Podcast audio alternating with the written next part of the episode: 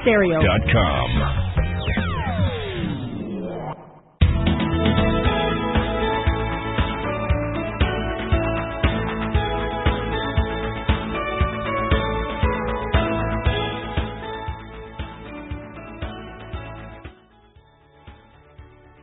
criterio. Ustedes saben que las artistas y los artistas se hacen esperar. Eso es así. Estaba Diana de lo más angustiada porque dice que Roberto llevaba como tres veces poniendo las opiniones vertidas en este programa son responsabilidad exclusivamente de quien las emite. Y esta empresa radial no se hace responsable. Y Mariela y yo echando cuento de afuera, les cuento. Sí, señor, nada, no tengo excusa. Eh, Roberto nos fue a buscar y la verdad que lo ignoramos, pero de verdad que sin intención, ¿verdad, Mariela?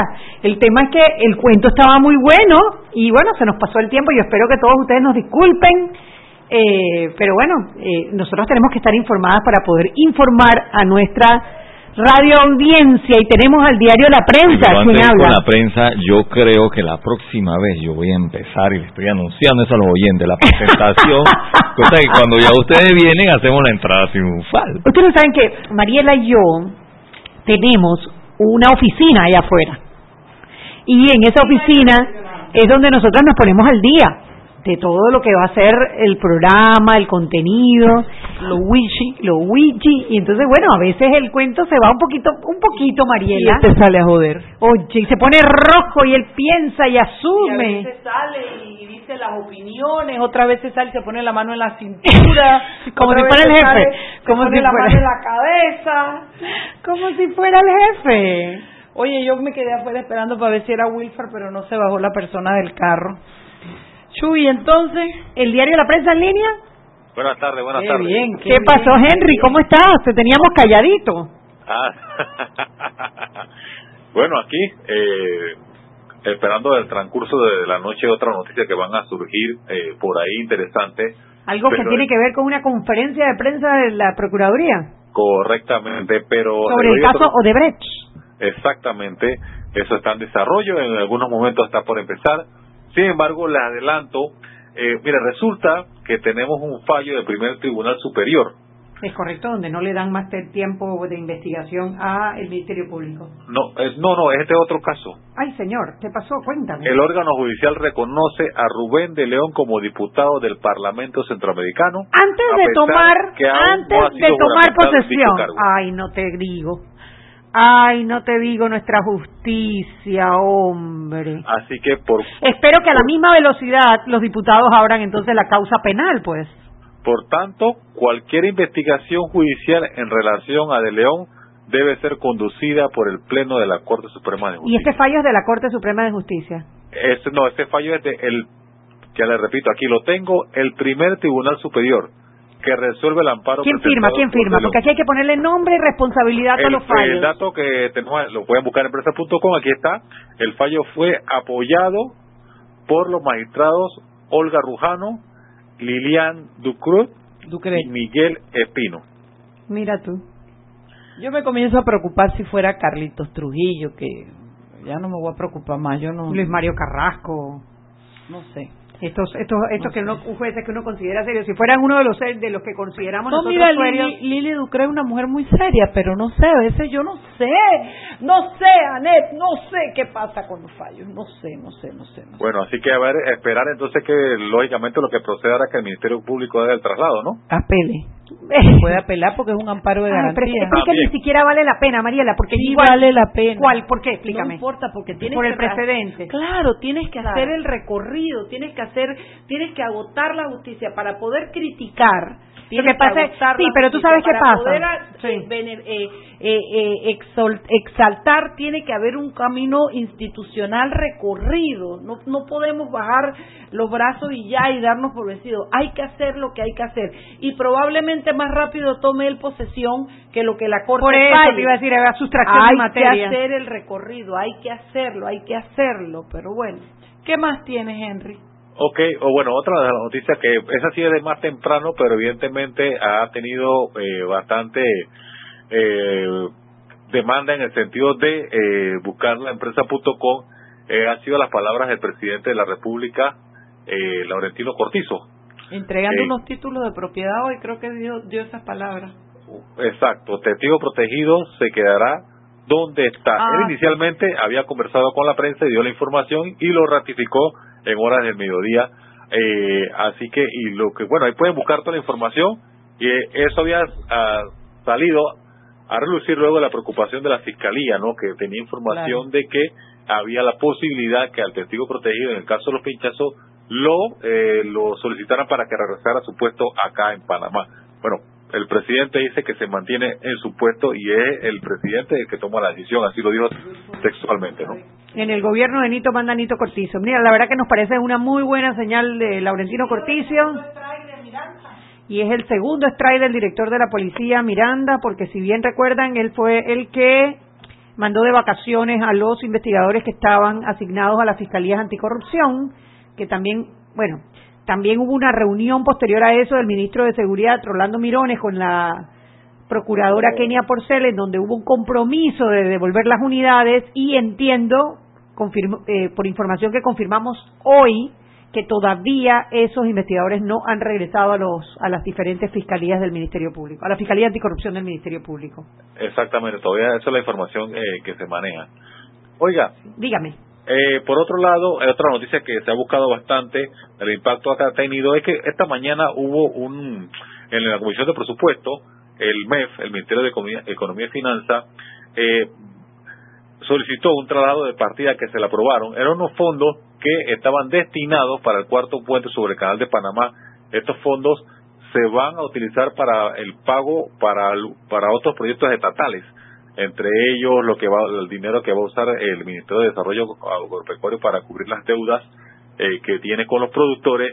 Y ahí se explicó como tomando en cuenta de que eh, la vigencia fiscal eh, la obra esta del, puente sobre el canal de Panamá el cuarto puente no se va a ejecutar se va se están utilizando estos fondos ya que también este año este año no se va a empezar la construcción la estructura vial o sea, eso no quiere decir que el puente va, la, los trabajos del puente van, están detenidos, no se va a hacer. Simplemente que tomando en cuenta de que la aplicación queda al mes, tomando en cuenta de que no eh, se va a usar ese dinero en su totalidad, parte de ellos, esos fondos se van a utilizar para cubrir otro gasto o para otro proyecto del Estado. Eso se dio esta mañana. en el caso de me pone un poco triste, ¿no? Yo, yo tenía unas ganas que hicieran ese puente o sea, lo van a hacer, o sea, o sea no, pero como para en el periodo que estaba programado, ya ya estaba tratado en sí, ¿me entiendes? Lo que lo que no se ha definido todavía cuándo es va a empezar en sí la estructura vial, o sea, cuando vas a ver un pilote, cuando va a ver la, la pero hay otros trabajos que sí se están ah, realizando. ¿Cuáles? los estudios, la, la, la, la, cuestiones de dimensión y demás. Pero sí la obra en sí sí está atrasada. Incluso hay un eh, eh hay un cambio en la forma de financiamiento. O sea, supuestamente ENA lo iba a hacer, pero esto no va a ser así. Se va a buscar otra forma de financiamiento.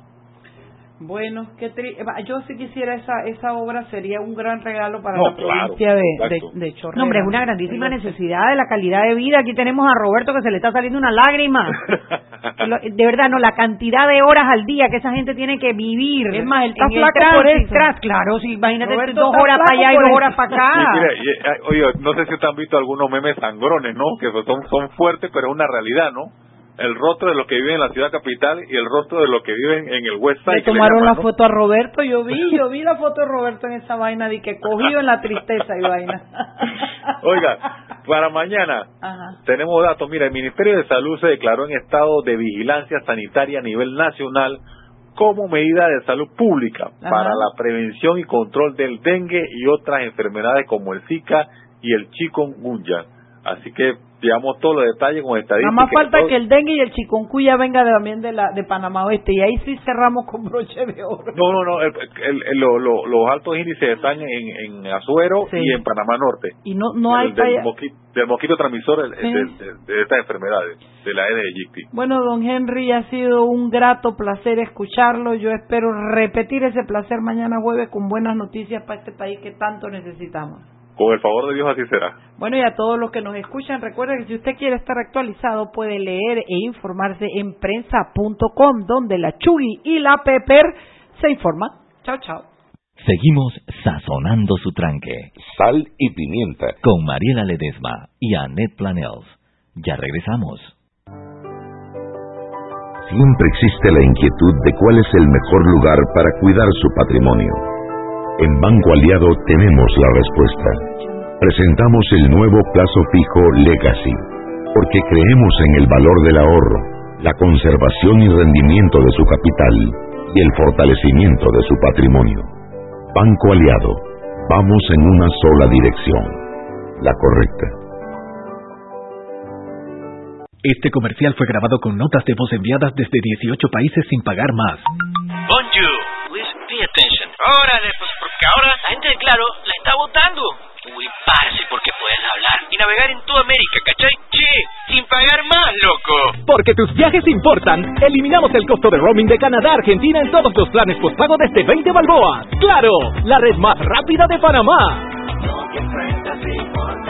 Promoción válida del 7 de agosto al 31 de octubre de 2019 al contratar plan pago masivo desde 20 balboas o para empresas desde 30 balboas. El servicio Sin Fronteras América podrá ser usado gratis como si estuvieras en Panamá. Todo consumo no especificado dentro de la oferta de Sin Fronteras se le aplicará tarifa roaming vigente. El cliente debe solicitar la activación del servicio roaming. Precio no incluye ITBMS. Para mayor información ingresar a www.claro.com.pa.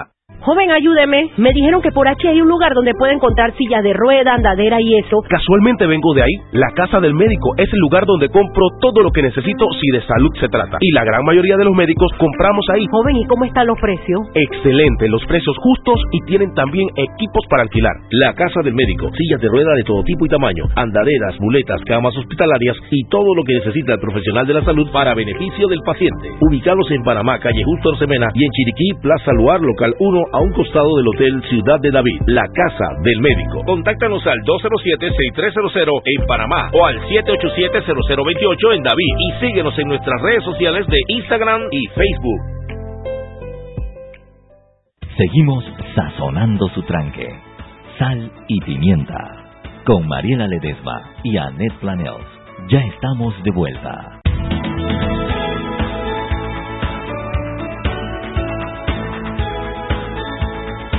Estamos de vuelta en Sal y Pimienta. Un programa para gente con criterio, no con gente de Guañanga como ando yo hoy, que todo me duele, con gente de Juañanga. Bueno, la Chubi no está de Juañanga. La Chubi lo que está es en lo de ella, el celular. Esa muchachita tiene serio problema. yo, yo la voy a meter en un programa de recuperación, de desintoxicación. Como eres necia. Por eso para después preguntarme, y entonces, Anet, ¿qué vamos a cocinar? Sí, claro, porque ella ella es la que me... ¿Cómo no Por lo menos de algo nos tiene que servir el tiempo que le metes, el ojo que le metes a ese celular, no No, María, estaba poniéndome al día porque las fiscales anticorrupción están haciendo una conferencia de prensa sobre el este caso de Brecha en este momento y bueno, están un poco aclarando el tema de los tiempos, porque la gente, ay, que esa investigación de 2015, que cuántos años, etcétera, y ella está A la gente se le olvida que Anabel lo cerró y que hubo que reabrirlo. Bueno, ella está dando todos los, los detalles de cómo se cerró, se abrió en el 2015, se tuvo que cerrar porque porque estaban esperando la asistencia judicial que no llegó hasta el 2017. Cuando llega la, lo reabren en el 2017 lo declaran causa compleja y ahí es donde te acuerdas que, lo cerraron nuevamente porque se les acabó el término de los seis ah, meses. no, pidieron la, renovación. Y, y estuvo seis meses cerrado. Porque hasta que no le dieran la autorización no podían seguir investigando. O sea que realmente tiempo efectivo de, de, investigación han tenido dos años. Año y medio, dos años. Año y medio, dos años, ¿no? Y bueno, explicando. Pero como dirían los de allá afuera, como dice mi amiga, I want names. Yo quiero los nombres. Los nombres están ahí, son los mismos. Lo que pasa es que nosotros queremos ver otros nombres que no aparecen y eso produce duda. Acuérdense que lo que venimos diciendo y es que ahora mismo todo el mundo está bajo la lupa de la duda. Nadie cree en nadie, no hay confianza. Entonces lo que te digan tú lo crees por la mitad y siempre sientes que hace falta. La verdad es que no es fácil, no, no es fácil. Podríamos dejar ya de ver a los fiscales, pues echamos cuento. Pues. Venga, pues vamos a echar cuento porque cuento, pero ¿sabes qué nos hace falta? ¿Qué? Una tacita de café. De café. Claro. ¿cómo yo te voy a, yo te voy a decir lo que yo me tomé porque hoy. Porque tú trajiste de todo el boquete, pero no se te ocurrió a tu amiga. ¿Cómo se te ocurre que yo te voy a traer café de boquete pendeja, si tú vives en Boquete y tú tienes finca en Boquete, años. y tienes tu familia Flores en Boquete que te pueden mandar todas las carretillas de café que te dé la gana. No, no, pues yo quería café. Yo me voy a traer café. A, la casa de mi querido... Roberto, ¿tú no crees que nos debió haber traído café? A mí también, a los dos. A No, nadie no. le traje.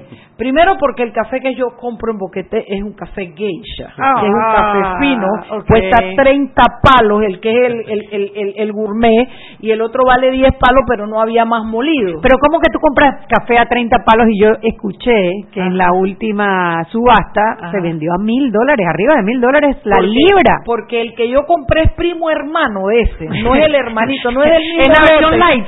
Es la versión, esa es la versión de, eh, light, eh, pero está muy bueno. Hoy tenemos aquí a nuestro querido Wilford Lamasto. Wilford pudo ser sobri- pudo ser primo mío, sobrino mío. Así cuenta el detalle. Él tiene un tío. No, no, no es nada de novio. ¿Por qué, Chubi, tú siempre Ay, María, pensando- porque yo conozco ese pedigrí.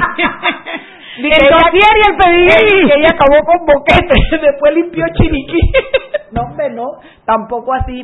No, porque yo soy prima de los Lamastus Figueroa, que son los hijos de mi tío Bobby Lamastus, que en paz descanse, y mi tía Emilia Figueroa, que era hermana de madre de mi papá. Eh, mi tía es, porque está viva, hermana de padre de mi papá, que en paz descanse. Entonces yo tuve mis primos Lamastus.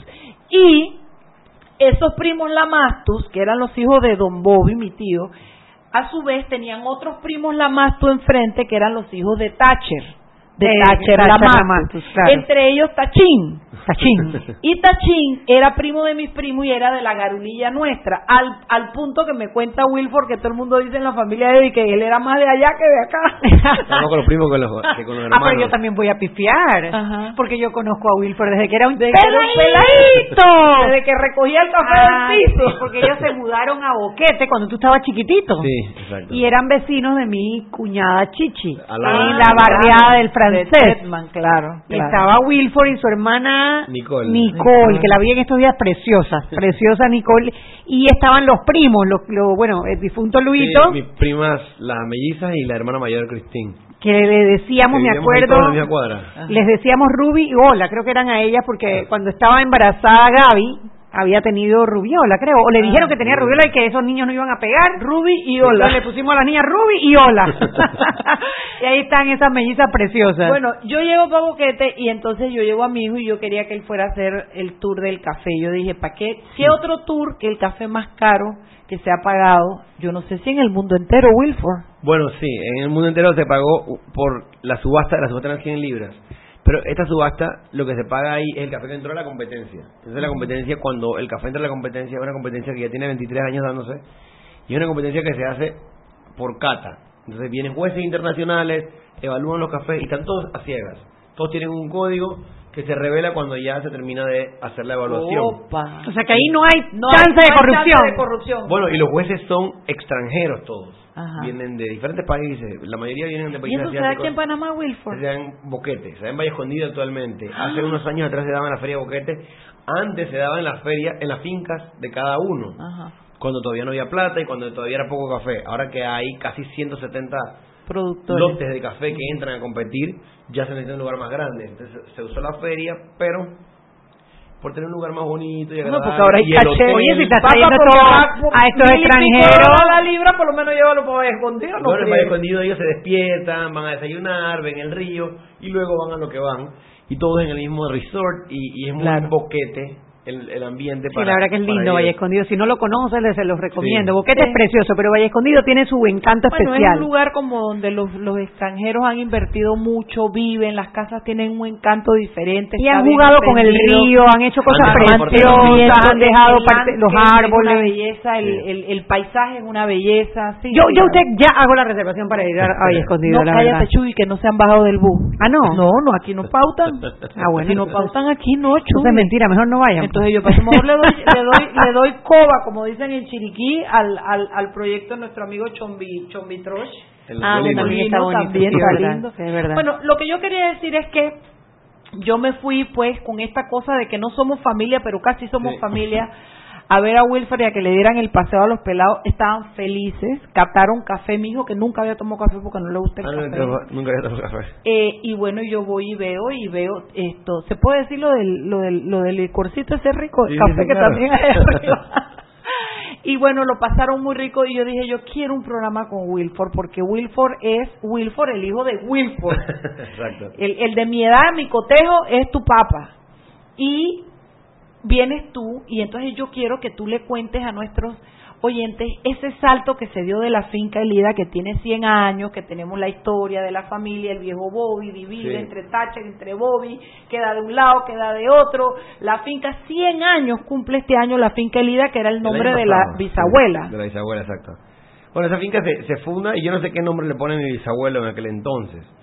Mi bisabuelo también se llama, bueno, Roberto, Bobby, eh, y mi bisabuelo muere cuando sus hijos eran bien niños, bien pequeños. Y ella fue la que manejó la finca. La dejó viuda joven. La dejó viuda joven y con niños chiquitos. ¿Cuatro hijos, cinco hijos? Cinco hijos. Las tres muchachas se fueron a estudiar a la zona del canal porque él era eh, un militar americano. Y ellas tres terminan volviéndose norteamericanas. Terminaron la, universidad, la secundaria en, en la zona del canal y se fueron a estudiar a los Estados Unidos y más nunca regresaron. O sea, a visitar solamente no a, a vivir. En cambio, los dos varones hacen su colegio secundario en La Salle, porque ella no quería que se, que se criaran como norteamericanos para que no fueran enlistados a la guerra. Mi abuelo estudia agricultura. Ambos regresan y ambos trabajan la finca. Y él está hablando de Thatcher y Bobby. Pero Bobby fallece joven también. También deja a mi tía Emilia viuda jovencísima, con tres chirres, cuatro chirres, y cinco chirres también. Y eso cambia un poco la dinámica de cómo ellos eh, tienen, tienen el manejo de la finca. Entonces, más o menos hay una división. Parte de la división de la finca eh, es una herencia que tienen en vida, donde mi abuelo le dona a su cuñada parte de su tierra para eh, como, como honor a, su hermano. En ese momento tenían los hijos todavía jóvenes. Y Te refieres a mi tía Emilia, a la esposa, a la viuda de, de Bobby, de Bobby Lamas. Sí, hoy en día esa finca la tiene Roberto III, sería Roberto Lamas III, eh, y él vive ahí. Eh, él se dedica a la producción de café, pero no está al, al, estilo de nosotros. También me trae un poquito de café. de allá de, de la casa de Roberto. Entonces, pero del otro lado de la finca que por muchos años se abandonó esa finca. No se abandonó, no se cultivó. pero no se cultivaba el café de esa finca. Es más, se deja un poco de café por tradición. No era que no era que, que, era la finca de café. ¿Por qué? Y la cepa que dejaron era una cepa de que de arábico normal. Era arábico normal, pero ellos tenían, la mayoría era otras producciones, por ejemplo la cebolla, entre otras. Ahora, producir cebolla con esas lluvias era, era complicado. Y la finca a la que más atención le prestaban era una finca que estaba en la región de Palmira, que era donde más se puede decir más productiva, que esa era del lado de mi abuela, la mamá de mi papá. Es decir, mi abuelo manejaba la finca de su suegro. Y ahí era donde se cultivaban el café.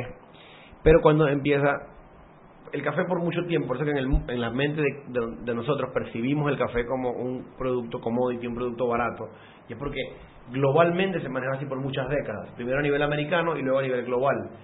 Hasta 1989, que es cuando los Estados Unidos decide salirse del acuerdo con tal de empezar a buscar café con mayores calidades. Las empresas lo exigían dentro de los Estados Unidos. Y esto crea que Panamá entre en una crisis automática. ¿Por qué? Porque en Colombia tienes fincas que producen mucho más que Panamá, tienes muchas cooperativas, tenían una marca muy fortalecida, marca país de café, y tenían calidad. Costa Rica igual, no tanto como Colombia, pero igual. Hasta una bolsa de valores de café crearon los colombianos y todo. Bueno, ahora Panamá tiene tenía poquitísimo café, ahora tiene menos, pero tenía poquitísimo café y no había un incentivo para venir a Panamá a comprar café. Panamá tiene una economía dolarizada, hace un poco más caro la producción de café versus un país como Colombia y en ese momento toca, porque ya estaban perdiendo dinero, reinventarse y crean lo que es la Asociación de Cafés Especiales de Panamá que, que era Grexpan y se convierte, que han hablado aquí en el programa de Grexpan. De, Ella estaba ahí. Bueno, que imagínate, la gremial de exportadores de productos no tradicionales de Panamá, que fue la última de las iniciativas que hizo la USAID en Centroamérica para, para para fomentar la exportación de productos no tradicionales, en este caso los, los cafés especiales, podría ser. Y ahí también un grupo de, de productores, la mayoría de boquetes, porque ahí recuerdo que estaba tu papá, estaba Wilford, estaba Tony, el difunto Tony Vázquez, el Luito, el difunto también, estaba eh, Coiner, Ricardo Coiner, había un muchacho apellido Moreno, Marcos Morena, Marcos Moreno, Collins también. Hans Collins también estaba y lo que lo que estaban era probando diferentes productos para no estaban ahí, los Sí, por supuesto, Jimmy, Jimmy, claro, claro que Jimmy estaba, él era de lo más. Eh, hicieron algunas siembras de moras, de, de zarzamoras, hicieron una exportación de cebolla dulce, espárragos, sembró Jimmy también. O sea, tratando de qué, Panamá es un país de, de poco hectareaje y no podemos Hay que competir. especializarse. No podemos competir con cultivos de alta, de, de grandes extensiones Sí. a países que son además no son dolarizados y demás. Pero bueno, de ahí salió esta iniciativa preciosa. Vamos a hacer algo. Cuando regresamos del cambio, Wilford nos va a contar entonces cuando tienen que reinventarse porque la cosa estaba crítica.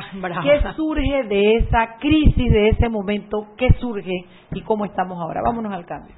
Seguimos sazonando su tranque Sal y pimienta. con Mariela Ledesma y Annette Planels. Ya regresamos.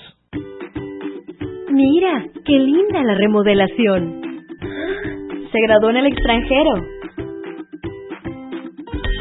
¿Cómo me gustaría estar allá?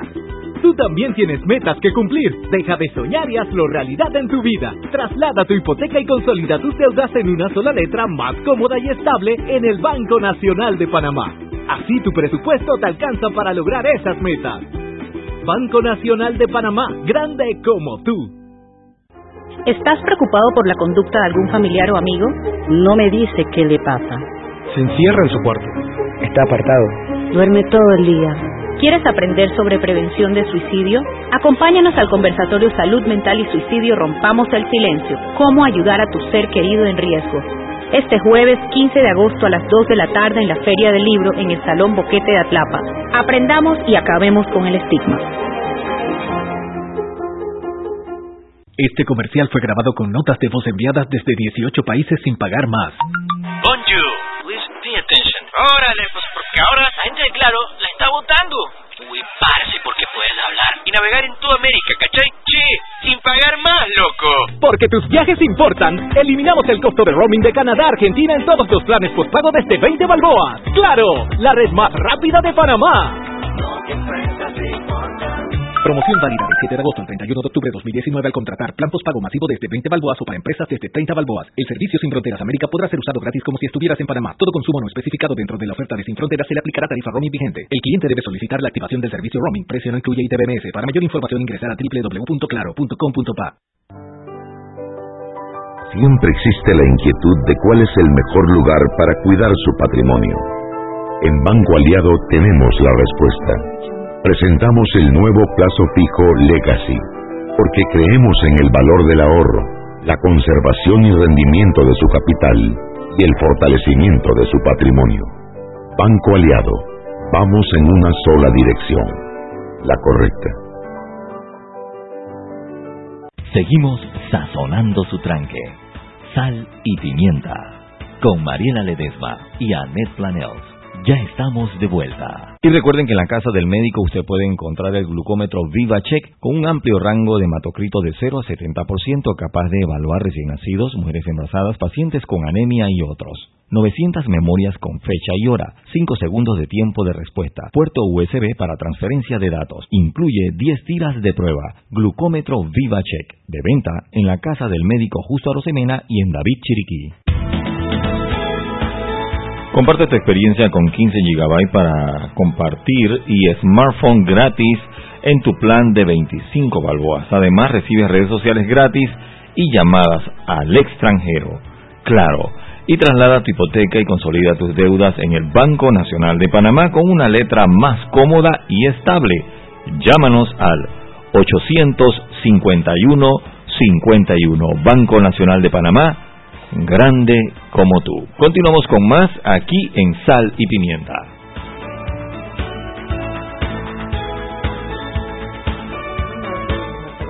Estamos de vuelta en Sal y Pimienta, un programa para gente con criterio. Allá donde está esa finca, tú un poquito más y le das la mano a Dios, de lo alto que está esa vaina. Yo le estoy contando aquí a Wilford de cómo era la carretera antes cuando nosotros subíamos para esa finca. Era como ir para el cielo, o sea. O sea, una, una cosa que sí yo me acuerdo, tu papá hacía el mejor pollo ahumado que yo he comido ¿En mi vida. ¿De verdad? Sí, señor. Toda una ceremonia en una de estas barbacoas estas que tienen como como tapas así. Ajá. Mira, lo más rico, algún día voy a ir allá a reclamar. A reclamar Sí, no que haga, eh, pero el pollo ahumado, que eso sí yo más nunca he probado. Yo no soy muy pollera, pero ese es el mejor pollo que yo me he comido en mi vida. Bueno, sí, porque él no come carne roja. Wilford, Eh, exacto, pero el pollo lo hizo en su casa, sí. cuéntame entonces, la crisis, la vaina, nadie compra café, no sale caro producirlo, Colombia era mejor, ¿qué, qué pasó ahí? En ese momento habían, habían cosas pasando paralelas. Si, estudiamos un poco la historia del café, podemos ver que está lo que es el, todo está manejado por cuotas. Las cuotas son una reunión cada tres años donde el International Coffee Organization te decidía, vamos a vender el café a tal precio este año. Se ponían de acuerdo los productores con los compradores y llegaban a un acuerdo de un precio fijo. Pocas fincas vendían que su café por fuera, pero no muchas, no había incentivo. Todo el mundo se manejaba bajo el margen que podían sacarle a esa cuota. También la cuota de exportación, a veces se las vendían, que si sobraba un poquito, se la vendían a otro país, que como Colombia, por ejemplo, que siempre sobrepasaba sus producciones. La cosa es que en el momento que se rompe este acuerdo, cambia toda la dinámica y entra en un mercado libre el café. Y ahí Panamá le toca fijarse en otras Reinventarse. en, en otro- en otros países. Habían dos países que siempre tuvieron éxito en café. Jamaica, con Jamaica Blue Mountain, que hoy se consideraban uno de los mejores cafés del mundo. en un- Se consideraba, escuchaste, Se ¿no? consideraba. Ya, Después ya, del- ya estamos en esos términos. Ya, ya, ¿no? esto es de- Y- antes del mío. Y el café de Kona. Ahora, ellos, por, por qué, ¿cuál es la- el común denominador entre estos dos El países? de Conas de Hawái. Sí. Ese es el que supuestamente se come la No, no, no, película ese de, es de otro. la película de, La- de, de Bucket List. Ese es otro, el de Bucket List, te voy a hacer un paréntesis rapidito. Esto es una historia que en los 1600 se vuelve famosa porque la colonia en Indonesia, la colonia la colonia holandesa, que estaba en Indonesia, que cosechaba el café, fue la primera exportación de café que hubo en la historia. Ellos cosechaban café y se quedaban café para ellos. Después llegó un momento en el que los holandeses les prohibieron quedarse café para ellos. Así que ellos querían café y se dieron cuenta que este animalito estaba defecando los granos de café. Los lavaban, se los preparaban y se tomaban ese café. Y se dieron cuenta que el café que, que el animalito estaba comiéndose estaba mejor que el que ellos cosechaban. En aquel entonces no tenía ningún tipo de práctica de calidad, ni de proceso de calidad, ni de cosecha. El animalito, solamente por, por conocimiento, se comía los grani- la, la frutita madura. Y se comía la frutita y defecaba el, la semillita, que es lo que nosotros nos tomamos. Y es- que era prácticamente un beneficio. El, el- el, animalito era un beneficio. Era- el animal era un Él lo beneficio procesaba. Y el animalito también cosechaba mejor que las personas. Entonces, este animal, el civet, es una especie de gato salvaje. Se dan cuenta los holandeses y los holandeses empiezan a promoverlo separado, a promovérselo a las realezas y a mucho más high class que lo que le promovían el café en ese momento. Y de ahí se creó una historia en base a esto. Obviamente, allá en Indonesia les convino porque ellos podían promoverlo como algo que era una marca de su país. Diferenciado, claro. No, no quiero que les estornude el cuerpo, pero era un café cagado. Bueno, Era un café cagado. Entonces- Ay, Mariela, después de pasar el agua y el no sé qué y a no sé el cuánta temperatura. no- Era un No, café No cagado. le pasa nada, al final no le pasa nada. Acuérdate que el café pasa por... Miles de procesos. Uno, el- Cagado además por un animalito. El deshidratado, ahí pierde parte del- de, de los males que pueda tener. Segundo, el tostado y tercero, el agua hervida. O sea, hay muchos procesos en los que ya... Sí, ya no llega, el Ya. cagado no llega, yo Exacto. entiendo, yo entiendo. Pero igual no no hay una... Bueno, el Bucket List la volvió a vol- famosa nuevamente este tema del, del café, de de- Pero hay, una- hay, hay dos realidades uno no hay no hay una no hay una prueba real científica de que este café tenga algún Fue en beneficio Indonesia, a mí me han dicho que era en Lemuria, pero bueno, es en Indonesia. bueno de ahí está el bueno hay otros países copiándolo con elefantes y con otros Ah, con animales elefantes también. pero eso no es eso no esos son esos son Mitos.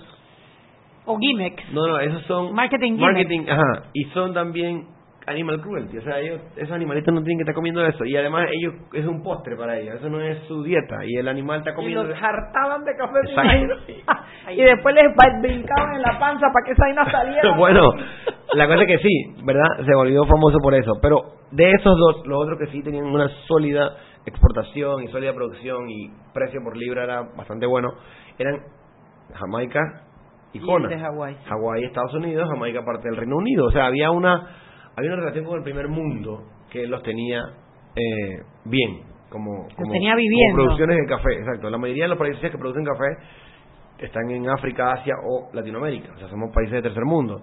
Y era difícil adaptarse a estos cambios. Entonces, ¿qué hacen los productores? Que eran aquellos, en aquellos tiempos los miembros de Grexpan, donde esta es una historia que a mí me la cuentan. Mi papá nunca me contó esto. Yo una vez estuve hablando en un foro de ejecutivos aquí en Ciudad de Panamá y había uno de estos descendientes de la familia que eran los dueños de Café Durán antes y él interrumpió y me dijo, tu padre fue la primera persona que empezó a llamar y llamar y llamar y llamar a todo mundo para que nos reuniéramos para hacer una asociación de cafés especiales. Y eso fue como que el reinvento. Uno de estos, entonces empezaron a hacer viajes. Uno de estos viajes lo hizo el señor Ricardo Coiner, que viajó a Hawái a ver qué estaba pasando en Hawái. Otro viaje lo hicieron a Costa Rica. Otro viaje a Colombia. Aprender qué estaban pasando en otros países para tratar de adoptar las cosas buenas en Panamá. Tenían también un colega y amigo que estudiaba un PhD en la Universidad de Hawái, estaba en Kona, de café.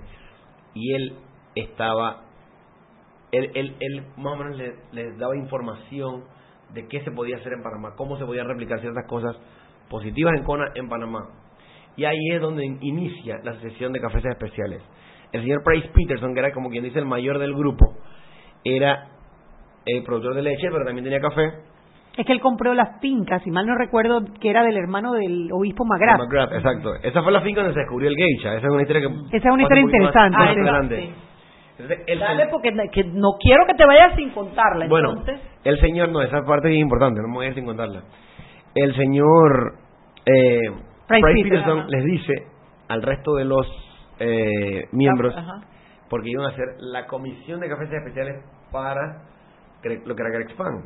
Y él dice, no, ¿sabes qué? Mejor cambiemos el nombre y lo hagamos que Crexpan se convierta en la Asociación de Cafés Especiales de Panamá, que se llama SCAP, como corto por las siglas en inglés. Y ahí es donde se inicia la Asociación de Cafés Especiales de Panamá. De ahí viajan a los Estados Unidos, logran que les donen el espacio para tener su, su stand allá en los Estados Unidos. Y de ahí, por ejemplo, una cosa que notaron es que en Hawái se hacía una competencia de catas de café. La competencia de catas de café era un evento donde llegaba gente y las personas ponían su café y competían. ¿Y qué hacen este grupo? Bueno, copian y dicen, bueno, no va a venir nadie, así que vamos a hacer la feria de Boquete. Lo hicieron en la feria de Boquete, donde hoy hoy en día está el bar discoteca La Cabaña. Ahí fue la primera vez, en 1998. Y la idea de la competencia era exigirse, pues, como que aprender y escuchar feedback de los jueces internacionales que habían invitado que vinieran a la competencia. En ese momento se dieron cuenta que era un error la feria porque el escándalo del PH y el imagino.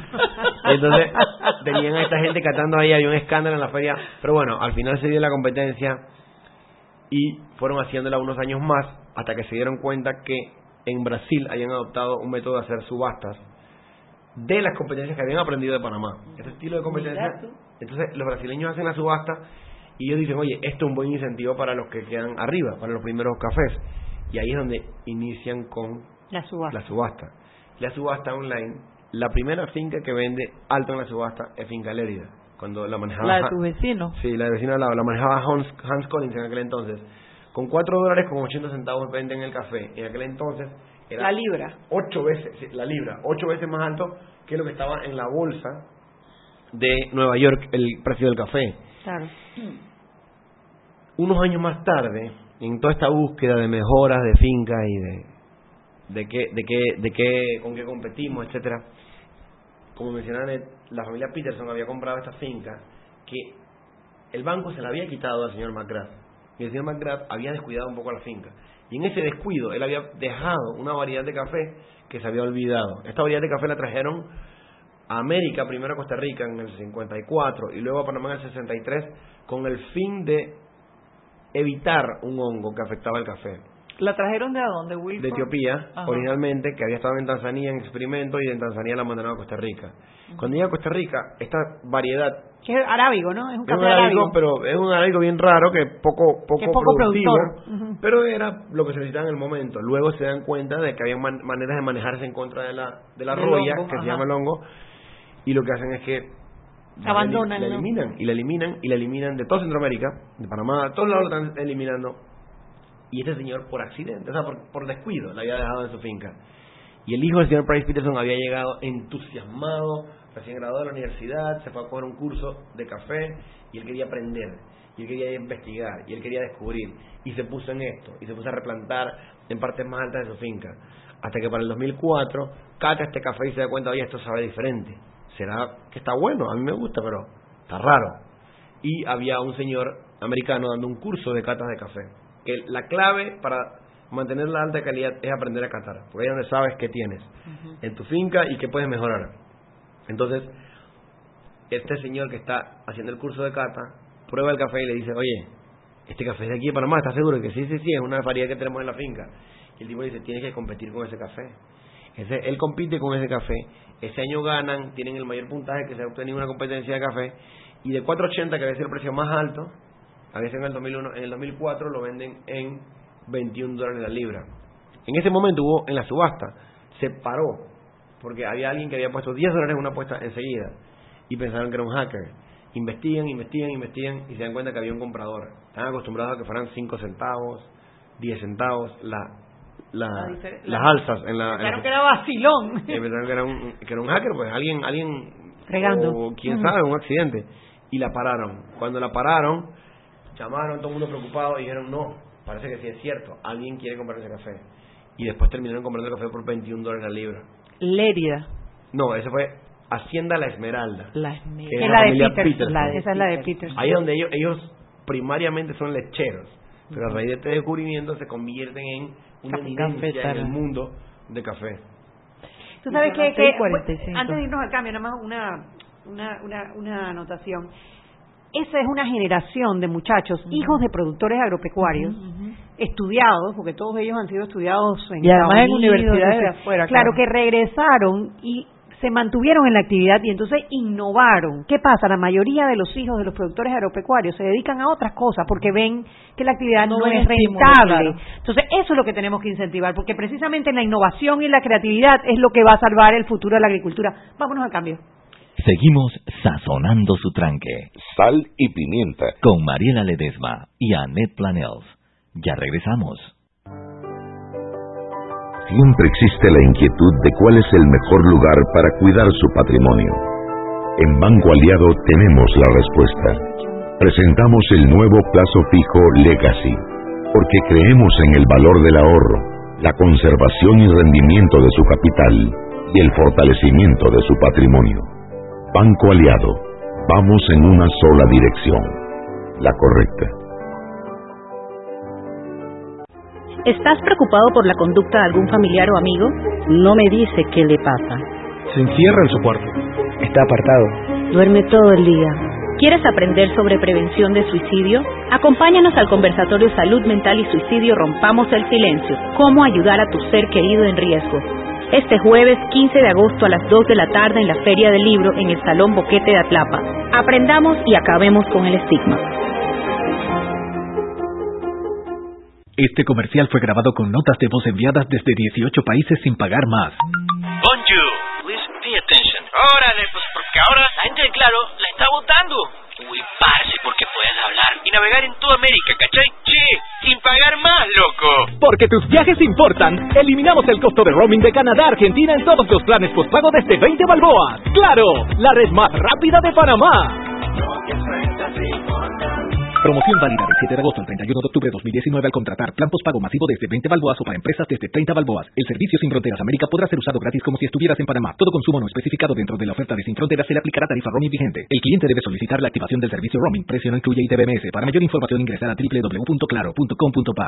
Joven, ayúdeme. Me dijeron que por aquí hay un lugar donde puede encontrar silla de rueda, andadera y eso. Casualmente vengo de ahí. La casa del médico es el lugar donde compro todo lo que necesito si de salud se trata. Y la gran mayoría de los médicos compramos ahí. Joven, ¿y cómo están los precios? Excelente, los precios justos y tienen también equipos para alquilar. La casa del médico, sillas de rueda de todo tipo y tamaño, andaderas, muletas, camas hospitalarias y todo lo que necesita el profesional de la salud para beneficio del paciente. Ubicados en Panamá, calle Justo Arsemena y en Chiriquí, Plaza Luar, local 1 a un costado del Hotel Ciudad de David. La casa del médico. Contáctanos al 207-6300 en Panamá o al 787-0028 en David y síguenos en nuestras redes sociales de Instagram y Facebook.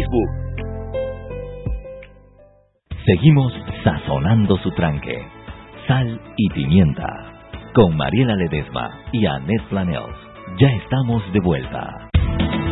Estamos de vuelta en Sal y Pimienta, un programa para gente con criterio. Hoy tenemos a Wilford Lamasto, eh, de la finca Elida, que el año pasado cumplió 100 años, que está produciendo café de muy buena calidad, un geisha de primera, que este año, la hace dos meses fue eso, Wilford. Julio, sí. Sí, eh, acaba de obtener el precio más alto, 1.029 dólares la libra de un lote de 100 libras.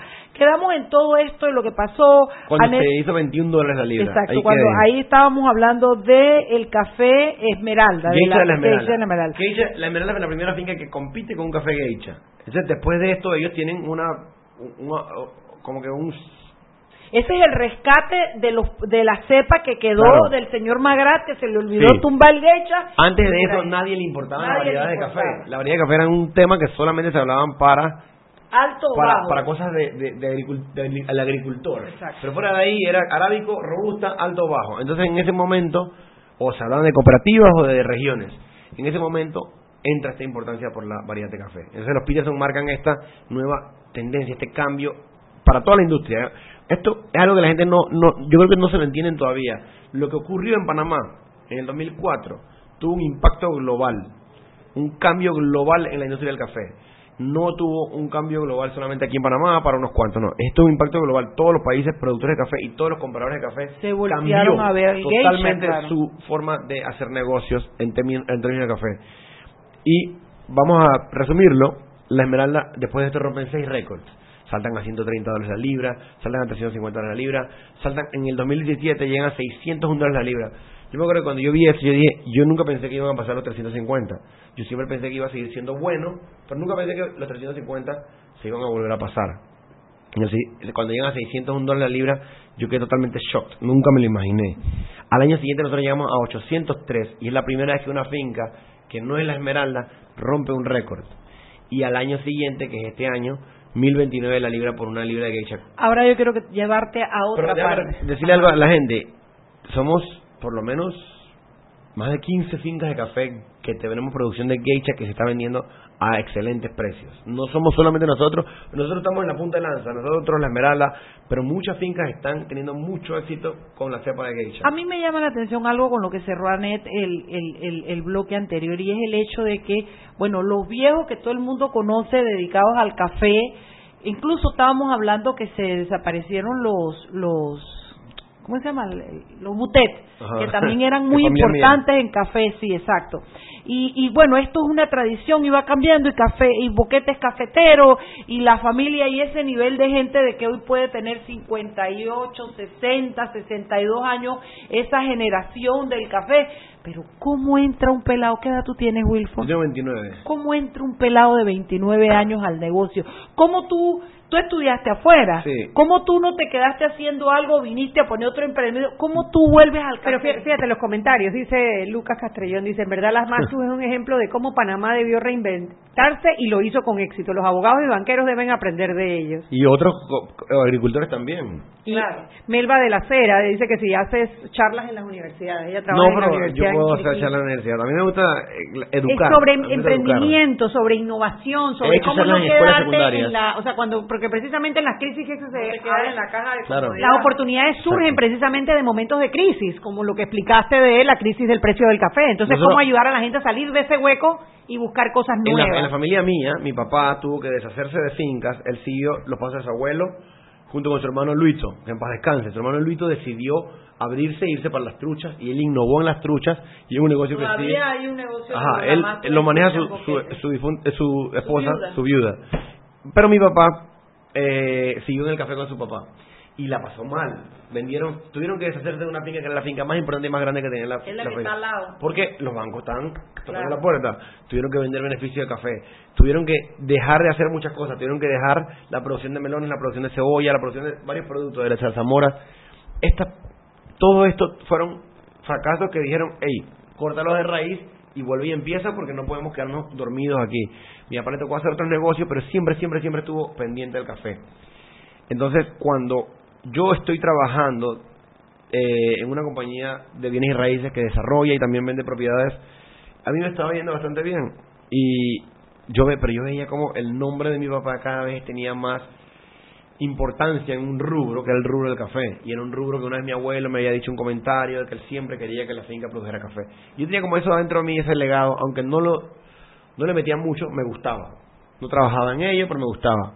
Y un día yo le pregunté a mi papá que si podía trabajar con él. Y en ese momento no estaba la finca haciendo dinero. Mi papá tenía que hacer otras cosas para tener ingresos para la familia. Y yo le pregunté que si podía trabajar con él. Y me pegó, empezó pagando salario mínimo. Y ahí es donde empecé a trabajar con él, haciendo cualquier tipo de mandado que tuviera que ver con el negocio del café. Mi papá se enfermó. Y cuando mi papá se enfermó, agarré un poco más de poder porque él se tuvo que prácticamente ausentar por un tiempo. Él se recupera del cáncer, él regresa a Panamá y ya yo estoy ahí a, su- a la par con él.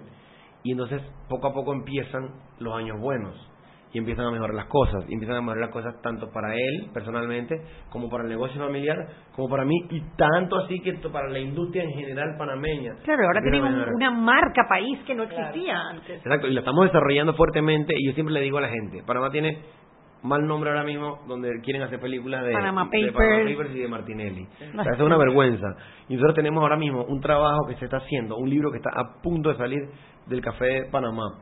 Tenemos un documental que está trabajándose, que va a ser un documental bien extenso y que va a tratar de meterse a muchos festivales y también tratar de entrar a Netflix. Y yo estoy trabajando ad honorem en todos estos proyectos porque me encanta que la gente se eduque sobre el tema y se sienta orgullosa de Panamá. O sea, tú llevas la pasión del café en tu sangre. Entonces estamos tratando de hacer todo lo posible por mejorar el nombre de Panamá. A través del café, que es lo único que yo puedo hacer porque es donde yo estoy. La agricultura de Panamá es crítica. Tiene, o sea, yo, yo o mi papá o el resto de la asociación tenemos que de una u otra manera ayudar a otros productores a que copien nuestro modelo y traten de hacer algo similar, porque en Panamá tenemos que especializarnos en todo tipo de rubros. Y si algo no funciona, borró y cuenta nueva. ¿Sabes que yo estuve allá arriba donde Carlos Alfaro, Ajá.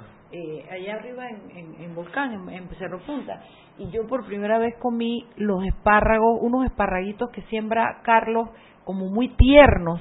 Eso sería una maravilla. Oye, no solamente eso- café, hay muchas cosas hay muchas increíbles que están pasando que se alrededor. pueden hacer Bueno, Ariel con su proyecto de pimentones, Ajá. está yendo muy bien con su proyecto sí, de pimentones. exacto. Eh, eh, eh, lo sigo de, bueno, Tony lo que hacía era que vendía café en Japón, entiendo. Sí. Hizo una marca, se llama Claro. Don Tony, allá. Don Pepe se llama. Don Pepe, tienes toda la razón. Oye, Don Pepe. Roberto también tuvo un premio, Roberto Brenes, por el café de Sí, los sí, ¿no? sí, Roberto Un geisha también.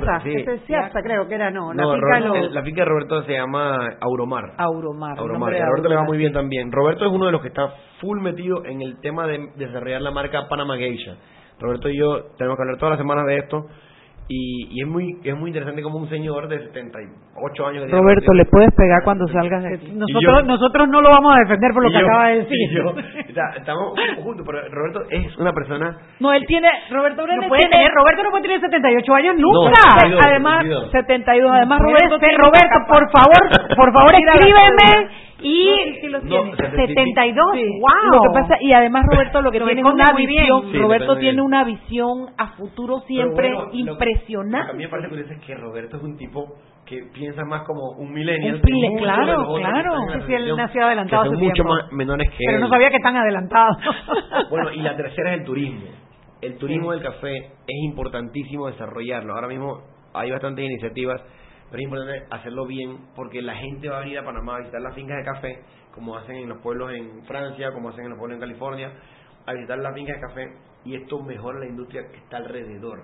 Claro. La gente no se va a quedar solamente viendo cafetales, la gente va a querer pero fíjate, ese muchacho que le hizo el, turi- el, el- el tour a mi hijo y a unos americanos que estaban ahí, ya se estaba yendo otro bus con otras cuestiones. Sí, allá Eh, sí, hay gente llegando. Lo que, pero además lo que es interesante es cómo ese muchacho que trabajaba en la finca, que era un trabajador X, salta de ser un trabajador Sí, X hacer un guía turístico. a ser un guía turístico en dos idiomas y a conocer del café como Wilford Lamastus. Claro, y es que hay que salir de la caja, hay que salir de la caja. Y a Hay veces la mucha crisis es la mejor oportunidad para hacerlo. es. Pues no tienes nada que perder. ¿Es eso Yo- o te vas para el papique? Sí, vas Yo, pa' bueno, pique. otra cosa también es que yo como joven, metiéndome a esto, yo he visto muchos otros jóvenes tratando de seguirme y yo a todos les abro las puertas. Claro. Cada joven que se mete en el mundo del café porque su abuelo tiene una finca o lo que sea, bienvenido porque yo soy, a veces me dicen mi mamá o mi esposa, me dicen, oye, tú eres muy accesible.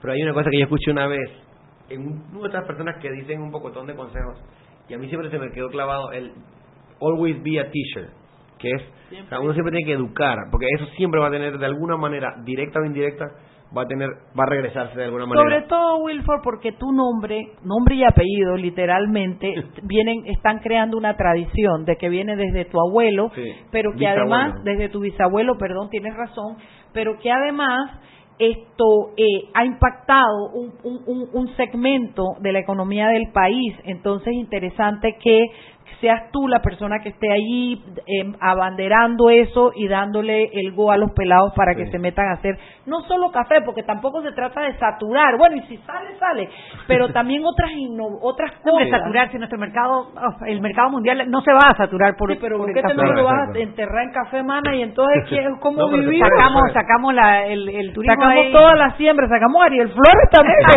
se vaya con su qui- pi- Con su Kim Pepper, Pepper Pepper Pepper Bueno, ¿qué más sigue? ¿Qué sigue para Finca Elida? Falta un minuto. ¿Qué bueno, sigue para ustedes, ahí la familia ahí, ahí tenemos muchas cosas que están haciéndose con el café. Ahora mismo eh, vamos a, a estar desarrollando las competencias de café, más turismo, hemos abierto las puertas a todo el mundo. Yo casualmente estoy, voy a decirlo antes de que se cierre el programa, yo estoy nominado ahora mismo como embajador del café de Panamá. ¿De verdad? Los premios de El Buen Tenedor. ¿Dónde, dónde entramos? ¿Dónde Elbuentenedor.com. Ajá. Ahí van a ver categorías y bueno, voten por lo, lo que quieran en las demás. Pero en Café Wilford Lamastus. En, en Café Wilford Lamastus. Y al final hay una categoría que se llama que se llama El favorito de todos.